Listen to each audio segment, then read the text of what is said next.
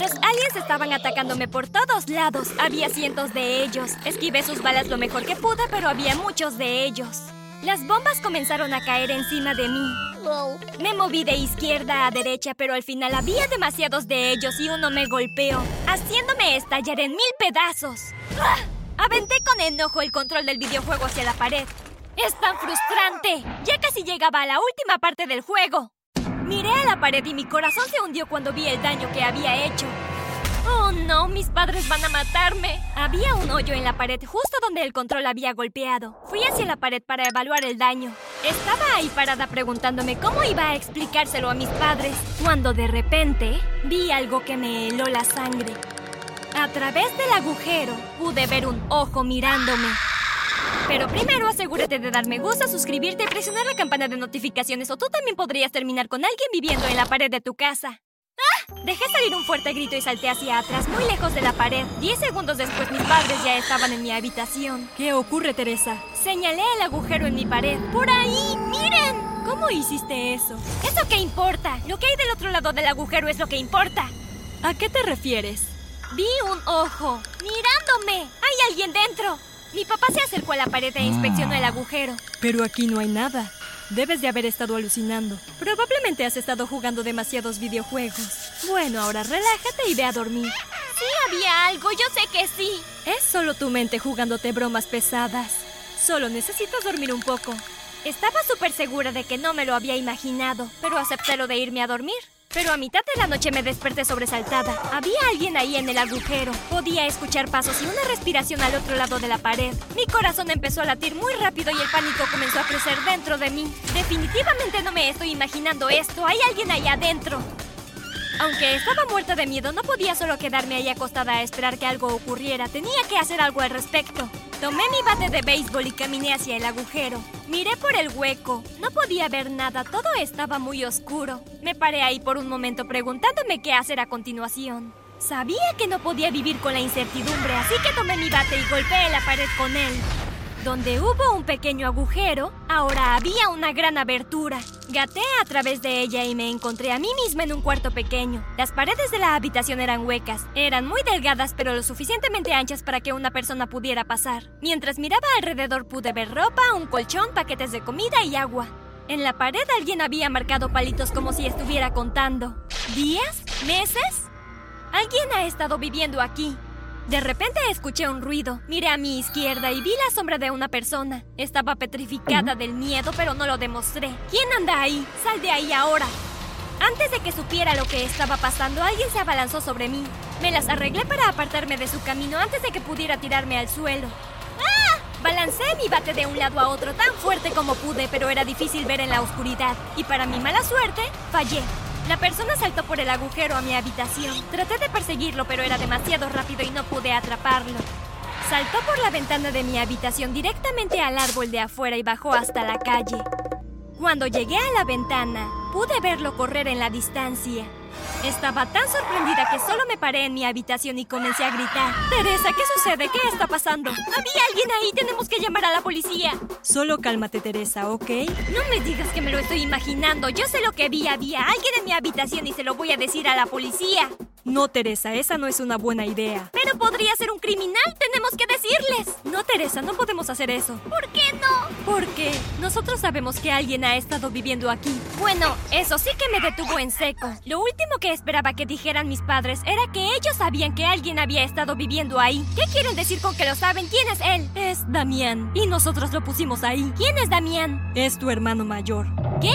Pero yo no tengo un hermano. Sí, sí tienes un hermano. No estoy entendiendo. Toma asiento y déjanos explicarte todo. Mis padres me dijeron que mi hermano mayor había sido incriminado por asesinato cuando tenía 18 años y que había estado en la cárcel desde entonces. ¿Quién lo incriminó? No lo sabemos. Solo sabemos que Damián no lo hizo. Tú tenías apenas un año cuando todo eso sucedió, por eso no lo recuerdas. ¿Pero por qué nunca me hablaron de él? Pensamos que era mejor para ti si no sabías de él. Te habría roto el corazón saber que tenías un hermano al que nunca podrías conocer. Entonces, ¿cómo es que está aquí ahora? Hace aproximadamente un mes vimos en las noticias que Damián de alguna manera se las había arreglado para escapar de la cárcel. Apareció aquí una noche cuando tú estabas durmiendo. Nos suplicó que lo ayudáramos, así que acordamos mantenerlo escondido en las paredes de la casa. Cuando rompiste la pared, probablemente pensó que era la policía que venía detrás de él. Me sentí muy culpable cuando mi mamá dijo eso. Bueno, tú también lo harías, ¿no es así? Mi pobre hermano había sido incriminado por algo que no había hecho y ahora por mi culpa estaba huyendo de nuevo. Me siento terrible. No es tu culpa. No sabías quién era él. Tenemos que intentar encontrarlo. Tu mamá y yo iremos a buscarlo. Tú te quedas aquí por si él vuelve, ¿ok? Ok, papá. Bajé las escaleras y esperé en la sala. No hacía mucho que mis padres se habían ido cuando escuché un ruido que venía de afuera. Fui y abrí la puerta. Damián, ¿eres tú?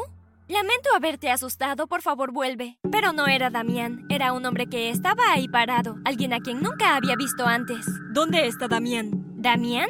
Lo siento, no conozco a ningún Damián. Sí, sí lo conoces, acabas de decir su nombre. ¡Rayos! El hombre comenzó a caminar hacia mí. Retrocedí hacia la sala, pero el hombre continuó siguiéndome. ¡Fuera de aquí! Solo dime dónde está.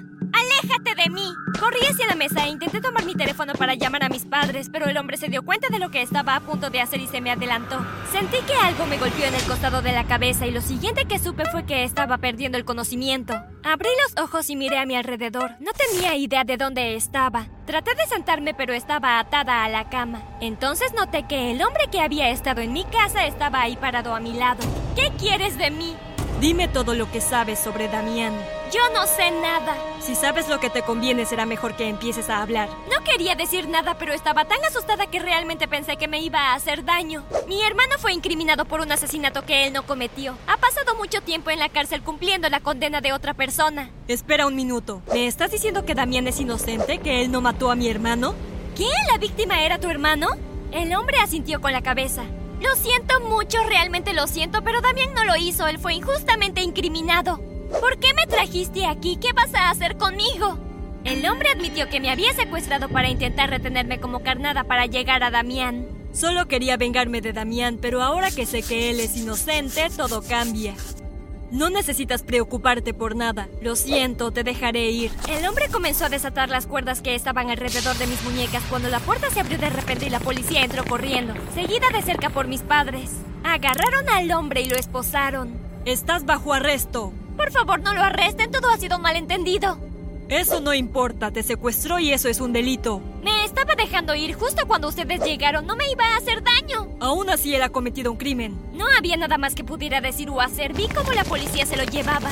Mi mamá se acercó a mí y me abrazó. Teresa, estábamos tan preocupados. ¿Estás bien, cariño? Sí, estoy bien. Le susurré al oído. ¿Dónde está Damián? No lo sabemos, hemos buscado por todas partes, pero no hay ni rastro de él. No podíamos hacer nada más que irnos a casa y esperar. Pasaron los días y no vimos ni supimos nada de Damián. Pero entonces, un día estaba sentada en mi habitación completamente sola cuando escuché un golpe en la ventana. Miré hacia arriba y vi una cara mirándome.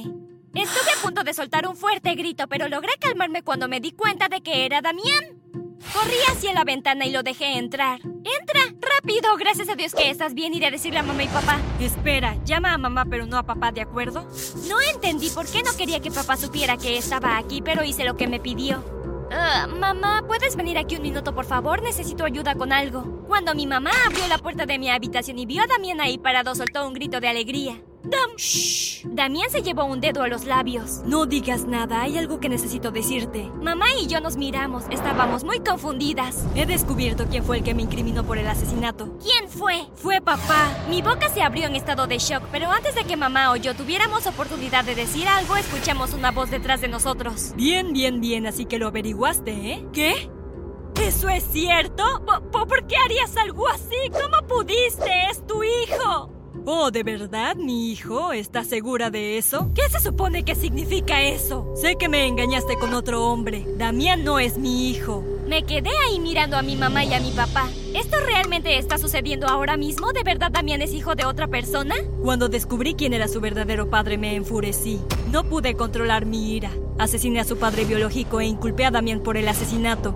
¡Oh, Dios mío! ¿Entonces el hermano de ese hombre era en realidad el padre biológico de Damián? Mis padres se quedaron ahí mirándose el uno al otro. Mi mamá estaba tan conmocionada como yo. De repente Damián se echó a reír a carcajadas. Todos nos volteamos a mirarlo con una mirada curiosa en nuestros rostros.